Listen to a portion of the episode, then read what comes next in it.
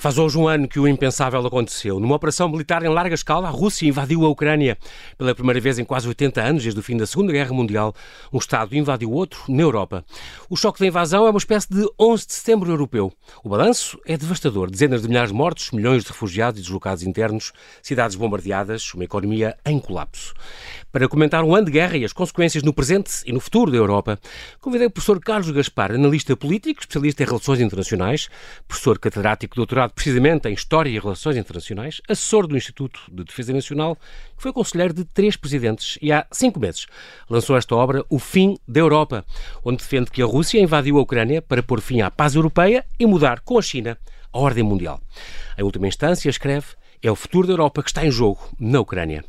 Olá, professor, e bem-aja por ter aceitado este meu convite. Bem-vindo ao Observador. Muito obrigado. É um prazer estar aqui uh, consigo. Um, é engraçado porque é mestre em Ciências Políticas e Relações Internacionais, uh, uh, foi conselheiro de, de, três, de três presidentes e em, há dois anos editou pela Fundação Francisco Manuel dos Santos este ensaio, O Mundo de Amanhã, este, no fundo, este ensaio de geopolítica contemporânea, um, que demonstra realmente que, que, que é nesta geopolítica que está o destino do mundo fez muito a lembrar uh, estes ensaios do Tim Marshall, Os Prisioneiros da, da, Geografia, que já saiu também em português, e que revela uh, exatamente isso, a geografia ser um fator tão importante e tão determinante na, na história do mundo. Lembro que quando era pequeno na escola havia a, a, a história e a geografia, eram a mesma, a mesma disciplina, é, é muito importante isso, é muito, muito significativo e que, onde neste ensaio diz que a razão de Putin ter uma obsessão pela Crimeia, eh, de a paz parecer impossível no Médio Oriente, dos Estados Unidos estarem em tantos conflitos armados eh, ou de o poder da China continuar a crescer em todo o mundo, eh, tem resposta realmente na geopolítica. É, é algo que as pessoas se deviam a perceber e ajuda a explicar um bocadinho toda esta fome de território e de poder que, que graça pelo mundo. É uma chave hoje. importante para compreendermos uh, uh, o nosso o nosso tempo. O Rui Aron dizia que uh, havia uma constante uh, na política internacional a tensão entre a principal potência continental e a principal potência uh, marítima. Isso sim. era assim antes da Guerra Fria uhum. e era sobretudo assim durante a Guerra Fria. Primeiro a Grã-Bretanha e a Alemanha, depois os Estados Unidos e a União Soviética, agora outra vez os Estados Unidos e uhum a União Soviética e a Rússia, que têm uma convergência estratégica uh, que e a China, dura... a União Soviética e a, Não, Rússia, a Rússia e, e, a, China, e a China Exatamente. que têm uma, uma convergência estratégica que dura praticamente desde o fim da Guerra Fria. Guerra a parceria estratégica entre Pequim e Moscou foi uh, primeiro assinada em 1996. Toda a gente achou que era uh, um ato circunstancial que não tinha uh, grande nenhuma, importância. impacto. Mas a verdade é que uh, eh, 25 anos depois nós somos obrigados a olhar para isso de uma maneira uh, uh, diferente. Numa primeira fase, uhum. a Rússia quis fazer a balança entre a Europa, ou se preferir, a Aliança Ocidental, e a China e a Ásia Oriental. Mas a partir de 2012, tal como os Estados Unidos, fez um pivô uh, asiático, é que chamou um pivô oriental para não ser uh, igual ao dos Estados Unidos. Mas ao contrário dos Estados Unidos, fez esse pivô não, não para conter o crescimento da China, mas para se alinhar com a China contra uh, os é Estados Unidos, para contrabalançar a principal potência internacional, para contrabalançar a principal potência uh, marítima. É uma viragem importante uh, e dez anos depois eh, nós estamos eh, muito ainda a, a, a, analisar, a avaliar, eh, a sofrer as consequências estratégicas dessa viragem. A invasão russa da Ucrânia é inseparável Exatamente. dessa decisão de 2012, ou se quiser, dessa mudança de, de, da de decisão simétrica da Rússia e dos Estados Unidos que mudaram as suas políticas nessa altura em relação à China. Antes, antes de, de, continuar e antes de falarmos muito especificamente da guerra, vou fazer uma pergunta muito direta. Professor, a Europa, digamos, a União Europeia, no seu ponto de vista, analisando tudo, tem pernas para andar uh, no, no, quadro mundial ou é uma utopia? Uma Europa unida, uh, uma civilização ocidental segura, sobretudo pela Europa. Portanto, sem. Claro que os Estados Unidos é um aliado, mas é um projeto que tem pernas para andar ou vamos estar sempre com muitas divisões e países a entrar e países a sair? E, a é União Europeia, a Europa e a civilização ocidental são três coisas, coisas diferentes, é? Uh, uh, distintas. A Europa Sim. é mais do que a União Europeia, a civilização ocidental é mais do que uh, a Europa. Mas estamos Europeia, a falar da, da mesma coisa, de, da aventura europeia, de certa uhum. maneira. Que... Este, um sonho comum, digamos, uma coisa assim. Exatamente. Uh, uh, e a aventura europeia uh, está sempre na iminência de terminar. E, efetivamente, podia ter terminado há um ano, no dia 24 de fevereiro uhum. de 2022. Não estava escrito em lado nenhum que as democracias europeias iam reagir como reagiram Exatamente. à invasão da Ucrânia pela Rússia. Mas reagiram. não só uh, os principais Estados europeus, a Alemanha, a Grã-Bretanha, uh, mesmo a França, uhum. mas, sobretudo, a comunidade política europeia, a opinião pública europeia. disse há pouco, e eu escrevi um artigo que tinha esse título, há um ano, que a invasão da Ucrânia pela Rússia tinha sido um 11 de setembro europeu. E quando, e quando escrevi, eh, quando escrevi isso, escrevi a pensar sobretudo na opinião pública europeia, tal como nenhum presidente dos Estados Unidos podia deixar de responder ao 11 de setembro, com excessos de resto, mas dominou a política europeia, a política americana durante uh, uh, 10 anos, também, também, aqui era impossível não uh, responder. Os melhores espíritos dizem que a opinião pública europeia se vai cansar, que as consequências económicas, sociais, políticas uh, jogam contra este apoio da opinião pública europeia à Ucrânia. Não é verdade. Não é verdade. A opinião pública europeia mudou a favor da Ucrânia, escolheu o lado da Ucrânia contra a Rússia e obrigou uh, os responsáveis políticos europeus a escolher a defesa da liberdade e a continuar aventura é curioso porque esse, europeia. esse movimento de adesão uh, uh, não partiu propriamente dito dos dirigentes europeus, mas dos seus, dos seus povos, exatamente, que, que, que se atiraram às, às, fronteiras da Ucrânia para dar apoio, para recolher refugiados. Foi um bocadinho a sociedade civil que forçou, se calhar, alguns dirigentes europeus e alguns presidentes uh, a alinhar-se neste apoio à, à, Ucrânia. Foi muito. Porque se calhar alguns não, não, não iriam apoiar assim à primeira. Certamente. A, expectativa, é curioso isso. A expectativa há um ano era em tudo contrária àquilo que uh, vai, vai acontecer. O presidente Macron não acreditava que a Ucrânia fosse invadida. o chanceler alemão esperava que a Rússia ganhasse ao fim de três ou quatro dias, uh, semanas. Ou semanas, sim. Uh, mas os Estados Unidos também. Os Estados Unidos uh, estavam preparados para receber o presidente Zelensky no exílio. Pois. E ele preferiu ficar, ficar não uhum. fugiu. Uh, o presidente Putin também achava que a Ucrânia não ia uh, resistir. resistir. Exato. Escreveu mesmo um ensaio a explicar que a nação ucraniana não existia. Não fazia sentido existir, não existia. Não, é? não existia, separada da nação imperial esse, esse é russa. revisionismo histórico que deu aquela aula de história completamente... É uma concepção, é uma concepção é, muito corrente eh, nas elites eh, russas, autoritárias e liberais. Eh, não houve nas elites russas, políticas ou intelectuais, o reconhecimento, depois de 1991, uhum. de uma entidade ucraniana separada de, uma, de um Estado ucraniano.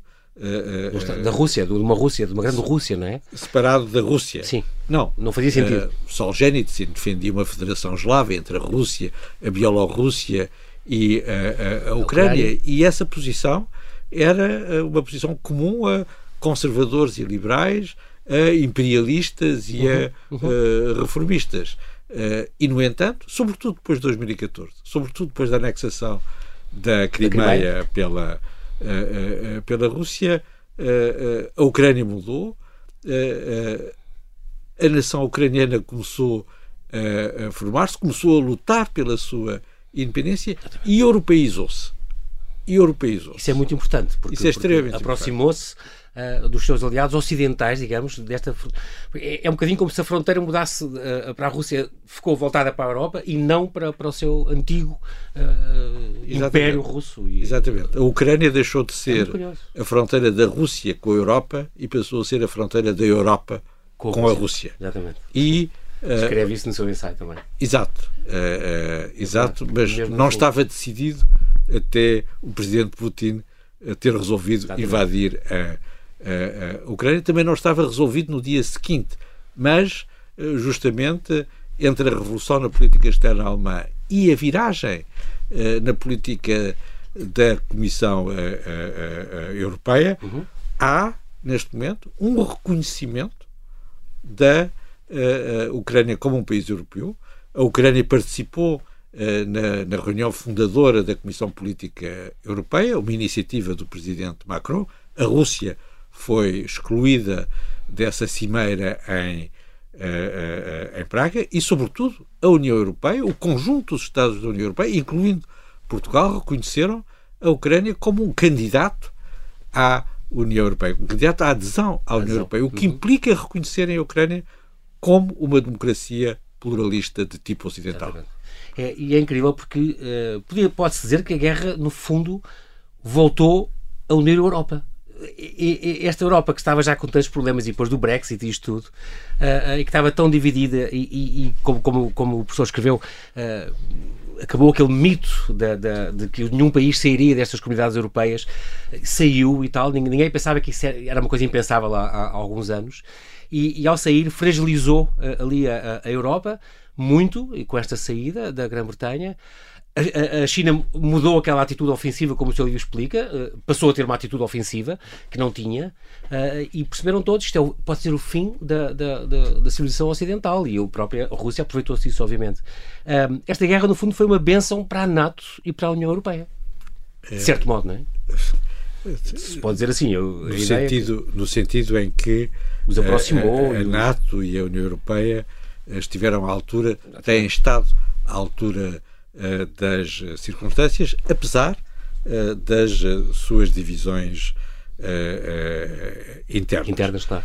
Que são, que são reais e que são profundas. Não é apenas a civilização ocidental que está em jogo, é, de maneira mais direta, a ordem internacional. os mesmos que responderam bem em, eh, há um ano, responderam mal em 2014. Sim. Houve uma passividade Exatamente. dos Estados Unidos perante aquela tomada da Alemanha da perante eh, a anexação da Crimeia. O Obama dizia que era uma, uma vai no seu livro também, era uma, uma, uma, potência regional, era um conflito regional. Exato. O, o Presidente Obama não foi à Ucrânia em 2014, não foi a Kiev em 2014. 2014 eh, e delegou eh, eh, na Alemanha, facto inédito, a negociação entre a Rússia e a, e a Ucrânia. Uhum. E mesmo hoje em dia há uma tendência forte para não incluir a restauração da unidade territorial da Ucrânia, incluindo a Crimeia, Crimeia. como um dos objetivos legítimos da Ucrânia na sua resposta à invasão à invasão da Russa. À invasão da Rússia. Está em causa aqui a ordem uh, internacional. A Rússia, que é uh, um membro fundador e um membro permanente do Conselho de Segurança das Nações Unidas, violou todos os artigos relevantes da Carta das Nações Unidas. Invadiu força, um, um, um Estado, um Estado soberano, uh, mantém as suas tropas dentro da, da Ucrânia, ocupa 20% do território da Ucrânia, continua a fazer a guerra à, à Ucrânia sem autorização, pelo contrário, violando, condenada pela Assembleia Geral uhum. das, das, Nações eh, das, eh, das, Nações Unidas, eh, e se essa invasão não tiver uma resposta decisiva, é a ordem internacional, a ordem de 1945. Está, e não apenas a ordem liberal de 1991, é a ordem internacional, a ordem que marcou o fim da Segunda Guerra Mundial, a ordem que foi contratualizada entre os Estados Unidos, a União Soviética e a Grã-Bretanha, que está, é que está posta em Muito bem. causa. Professor Carlos Gaspar, temos que fazer aqui um brevíssimo intervalo e já voltamos à conversa. Até já.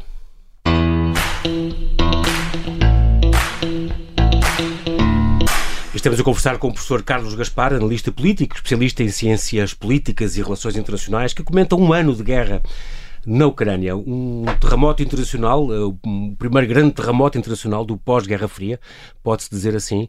É uma expressão sua. O choque de invasão é um 11 de setembro uh, europeu. Um, em 2005, estamos a falar já há, há 18 anos, no número 110 dos Cadernos da Nação e Defesa, do Instituto de Defesa Nacional, de que é assessor, escreveu o capítulo A Rússia e a Segurança Europeia. Já algo fazia prever que havia aqui um poderoso eh, membro que podia ser uma ameaça para a segurança europeia? A questão da, a, a, da Rússia e do estatuto da a, Rússia é uma questão central nos últimos 100 anos da história uhum. uh, europeia. De certa maneira, o século XX começa com a Primeira Grande Guerra e com a ruptura, que é uma ruptura histórica entre a Europa e a Rússia depois da, do fim do Império uh, czarista em 1917. A instalação do, do, regime bolchevique, a formação da União Soviética, marca uh, uh, um corte entre a Rússia e a, a, Europa. A Rússia era parte integrante da balança europeia, decisiva, Sim. designadamente para pôr fim às guerras do Império da Revolução dominante no Congresso de Viena em 1815, decisiva, mais uma vez, para uh, conter a ofensiva uh, uh, do Reich alemão em 1914. Uhum. E em 1917, com a Revolução Bolchevique, com a formação da União Soviética, a Rússia separou-se da, da Europa. A Rússia não participou, podia ter participado, na Sociedade das Nações, ao contrário, criou uma internacional comunista alternativa à Sociedade das Nações. Nações. E o resultado da Segunda Guerra Mundial, em que a Rússia é, a União Soviética é, é decisiva, transforma a Revolução Bolchevique é, num grande império é, e acentua essa separação. Neste caso, há mesmo uma divisão da Europa. A Europa Ocidental, por um lado, Exatamente. a Europa de Leste agregada à volta da União Soviética. Os regimes comunistas são impostos em todos os países, Exatamente. desde a Polónia até foi a, altura, a Roménia. Explica no seu livro, foi a altura em que a Alemanha deixou de ter fronteiras com a Rússia e todos aqueles países fizeram aquela cintura. Exatamente, exatamente. Esta separação podia ter chegado ao fim com Gorbachev primeiro e depois com o fim da União Soviética em 91. 1991. E esse é o tema, eh, é o tema, é um tema crucial, é um tema central.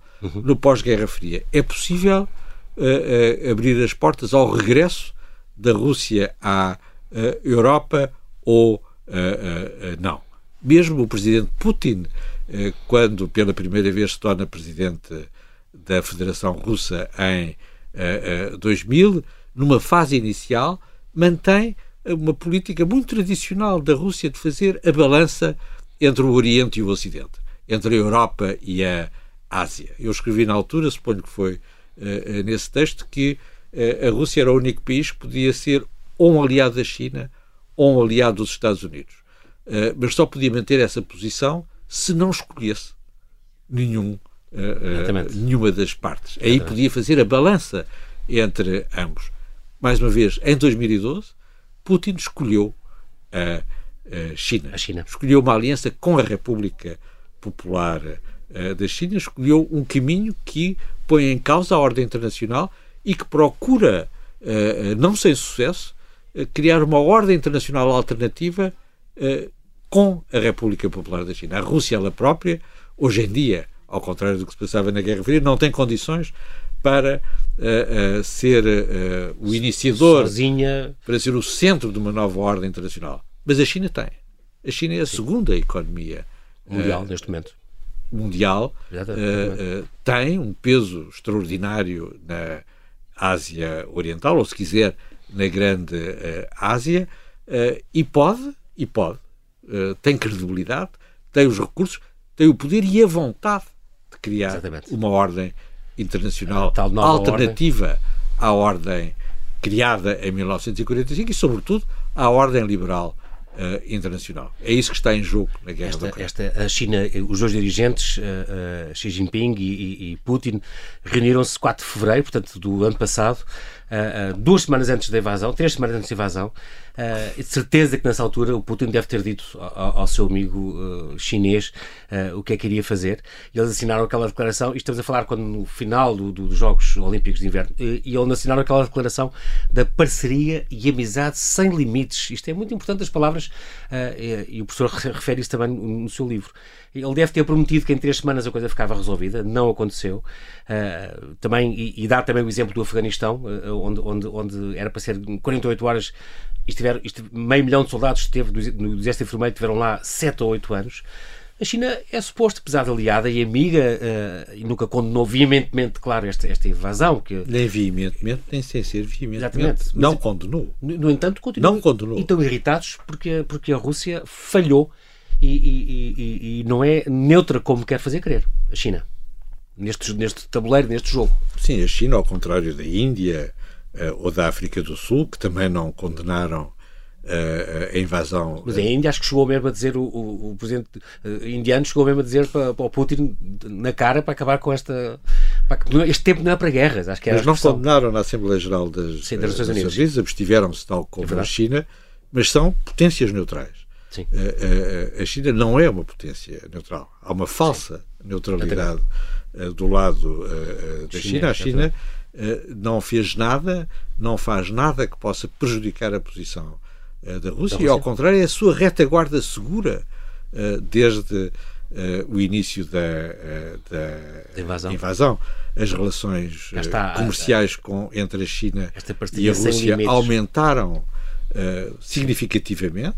A China é um mercado alternativo para os produtos energéticos da, da, Rússia. da Rússia. Continuam a fazer exercícios militares, navais conjuntos, uh, quer nos mares uh, da China, quer à volta de uhum. Taiwan e agora também na, na, África Austral, na, conjuntamente com a África com a África do Sul. do Sul. A China garante que não há um isolamento internacional da Rússia, apesar Sim. da invasão da, uh, da Ucrânia. Da Ucrânia.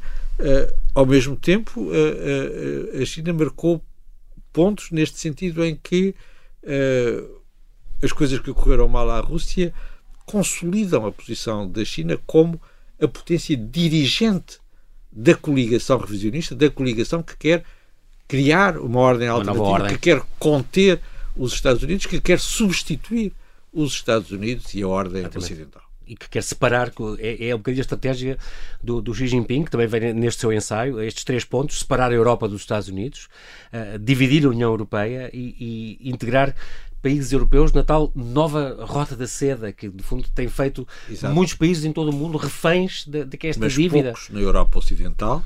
Uh, as exceções são a Itália e Portugal. As autoridades italianas uh, aparentemente vão rever o seu estatuto de parceiro uh, na, uh, no programa das uhum. rotas uhum. da seda, no Belt and Road Initiative. Exatamente. Vamos ver qual é a posição de Portugal. Portugal também, entretanto, tinha, por exemplo, com a REN e com, e com a EDP, um, e a China interessa estes, estes valores estratégicos destes países, mas, por exemplo, o gabinete de Sines, a, a, a questão de Sines, já está a ser reavaliada, que foi prometida, acho eu, inicialmente, e já estão a repensar se, se vão ou não fazer a tal aliança com a China, porque percebem que há, faz parte de toda uma estratégia da China a conseguir, como já conseguiu o Pireu e, e, e Haifa e estes portos icônicos e como é o porto do mundo, uh, então realmente a instalar-se em, em, vários sítios a conseguir essa, essa, esse domínio. A China está a transformar-se ofensivamente. Numa, uh, a China está -se a transformar numa grande potência marítima, além de ser uma grande potência continental uhum. uh, está a transformar-se numa grande uh, potência marítima, tem uma uh,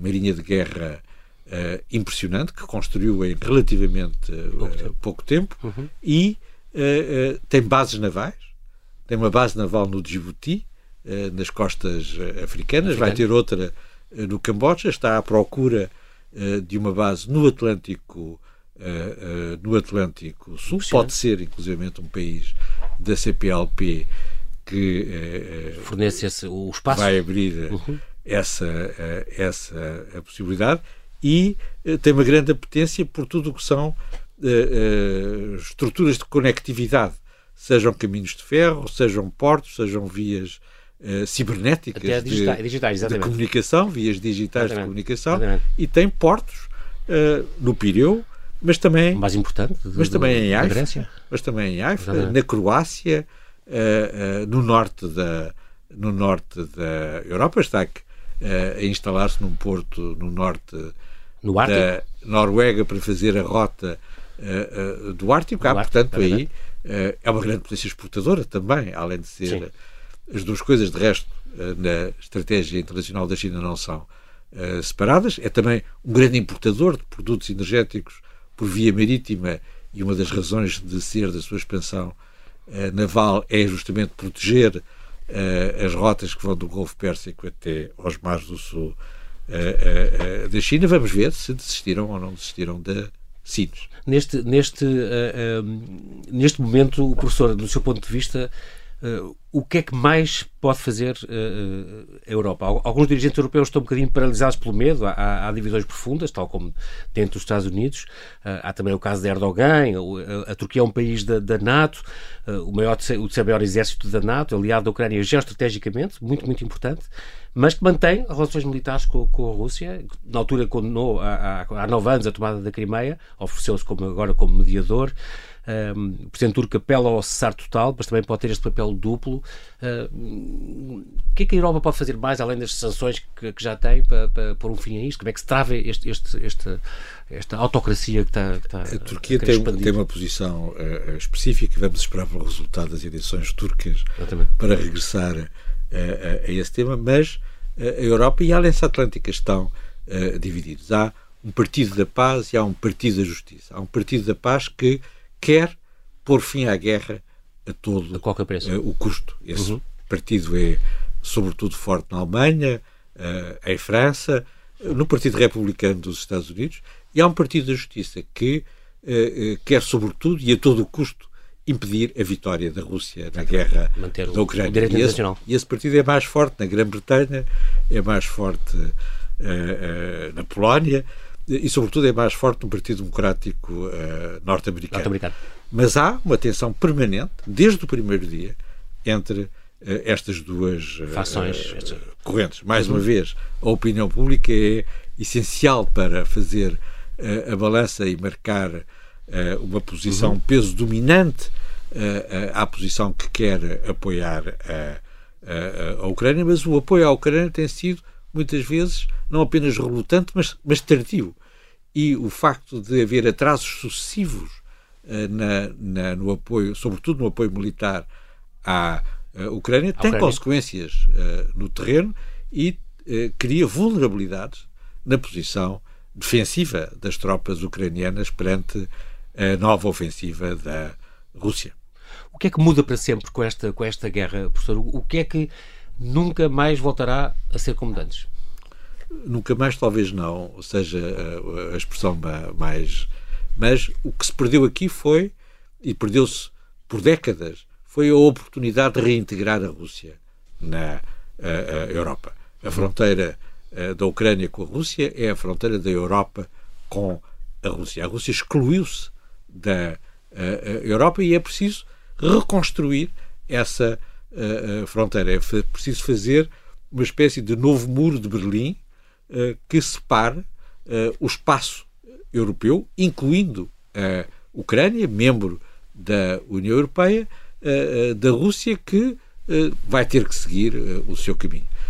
essa, essa viragem é sustentada designadamente pelo fim da Östpolitik.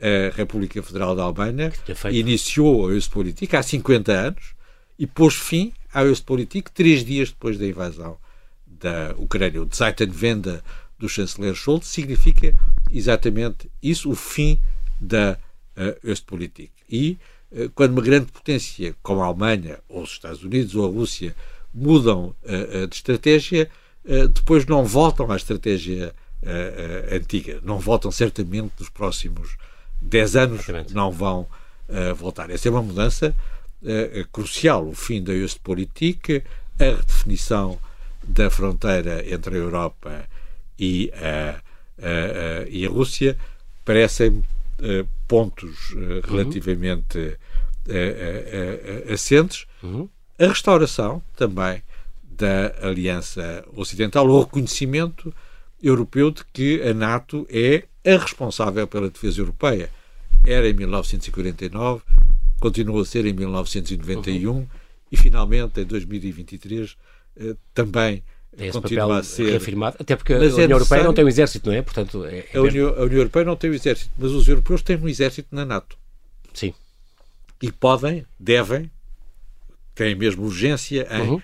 reconstruir uh, esse exército. A outra parte do Zeitenwende é um aumento dos recursos uh, uh, do orçamento de defesa alemão que lhe permitem voltar a ser, como foi até 1991, o principal exército convencional europeu, com capacidade para derrotar uma ofensiva convencional da Rússia, uma agressão convencional da Rússia contra um Estado membro da Aliança Atlântica na Europa. É isso que está em cima. Esse papel pertencia antigamente à, à, à Grã-Bretanha, certo? Tinha o maior exército. A Alemanha, a Alemanha é que tem o maior exército na a, a Europa da NATO até 1900 e uh, 91, uma das questões que se negocia na unificação da Alemanha é justamente essa, é reduzir desmantelar um bocadinho para dar essa compensação à União Soviética, para garantir o acordo uhum. da União Soviética para a unificação da Alemanha, de uma Alemanha que continua a ser membro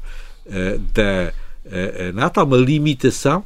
Essa limitação é uma limitação do exército alemão a mais de 300 mil uh, soldados. Hoje em dia, a Alemanha tem menos que 200 mil soldados, vai voltar a ter esse grande uh, exército e as capacidades uh, correspondentes. A França e a Grã-Bretanha são potências nucleares, mas não têm exércitos convencionais comparáveis àquele que a Alemanha vai voltar a ter. Uhum. É, é, curioso porque este, o, o impacto de, desta guerra, obviamente, sentiu-se em todo o mundo uh, uh, e, por exemplo, nos orçamentos de defesa também se nota. O próprio Japão, não é? Que não está diretamente envivolvido, já é, se não me engano, o terceiro, a terceira força, o terceiro maior orçamento. O Japão está diretamente envolvido e percebeu que, uh, sim, vai ser o terceiro maior orçamento, orçamento. à frente da, da Rússia, à frente da Índia, à frente da a, a, a Alemanha, porque o Japão percebeu que a ofensiva da Rússia na Ucrânia não era separável de uma viragem ofensiva da China, da China. na Ásia, designadamente em relação a Taiwan. Taiwan. Uhum. E uh, uh, o Japão não apenas aumentou o seu orçamento de defesa, fez uma revisão uh, do seu conceito estratégico nacional que lhe permite assumir responsabilidades ao lado dos Estados Unidos pela defesa de uh, uh, Taiwan e do espaço marítimo à volta de Taiwan e do Japão. É curioso porque uh, ultrapassámos esta, esta, esta presidência do Trump. Uh, Trump e o antigo europeísmo foi o primeiro presidente americano que considerou, uh, conta isso no seu livro, a, Alemanha e a, União Europeia como forças hostis, o foes, como, como ele considera. Piores que a China. Piores que a China, é uma coisa extraordinária. E que sempre protegeu o Brexit e, e insurge contra a NATO. Teve aquela reunião famosa quando foi à NATO em Bruxelas, à sede da NATO. Um, e no entanto, agora com, com Biden, também já escreveu um artigo sobre isso recentemente, uh, a, a, ligação de Biden com a NATO é muito mais tranquila, muito mais pacífica e percebe a importância e a força que isso tem e vêm adesões que são importantes, como no norte da Europa e, e, a própria Ucrânia um dia. A posição do presidente Trump era uma posição singular uh, uh, entre as elites americanas. Trump era um outsider, era e é um outsider Sim. das elites americanas. ele declarou que a NATO era obsoleta mas as Forças Armadas Americanas, o Pentágono, não estava de acordo. Uhum. E, portanto, durante aquele período em que ele dizia que a NATO estava obsoleta, a, a, NATO uh, fortaleceu uh, as suas uh, posições e o número de soldados norte-americanos na Europa aumentou em vez de, de diminuir, uhum. como queria o presidente Trump. O presidente Trump não é, ao contrário do presidente Putin, uma espécie de autocrata que domina a política uh, americana. Nesse sentido, o facto de ter havido, no essencial, uma linha de continuidade na Aliança Atlântica, durante, mesmo durante o período em que Donald Trump foi presidente dos Estados Unidos, é, apesar de tudo, uma, uma garantia importante. Com o presidente Biden há um regresso à normalidade. A vantagem dos Estados Unidos em relação à China é que tem aliados. A China não tem aliados. A Rússia Sim. não tem uh, uh, aliados. Os Estados Unidos Sim. são capazes, foram Exatamente. capazes, há um ano, de mobilizar uma grande uh, coligação. Há 34 países, incluindo o Japão, uhum. que têm participado em todos os pacotes de sanções contra a, a, a, a Rússia. 144 países, Estados-membros da, das Nações Unidas, condenaram a invasão na Assembleia Geral das, Nações Unidas, Nações Unidas uhum. e essa coligação de, de defesa da, uh, da Ucrânia, o grupo de contacto para a defesa da Ucrânia, continua uh, de pé. as forças da Aliança Atlântica ao longo da fronteira com a Rússia triplicaram em capacidade. A Suécia e a Finlândia desistiram de serem países neutrais e querem entrar na, NATO. na, NATO. A Suíça está a rever o seu estatuto de, uh, neutralidade. de neutralidade. É impressionante. É isso que os Estados Unidos são capazes de fazer. Exatamente. A China não é, a Rússia não é. Isso é, é, impressionante. Professor, o nosso tempo acabou, tenho muita pena de, de, de, disso, estava a gostar muito de conversar consigo, mas realmente eh, queria acabar um bocadinho com esta última frase do seu livro, este O Fim da Europa, esta edição do Instituto de Defesa Nacional, que, que lançou em outubro do ano passado, uh, uh, com esta última frase que diz a força da resposta das democracias, tardia como sempre, mostra que a história europeia ainda não chegou ao fim. Vamos esperar pelo melhor. Agradeço muito a sua presença bem área, professor. Muito obrigado.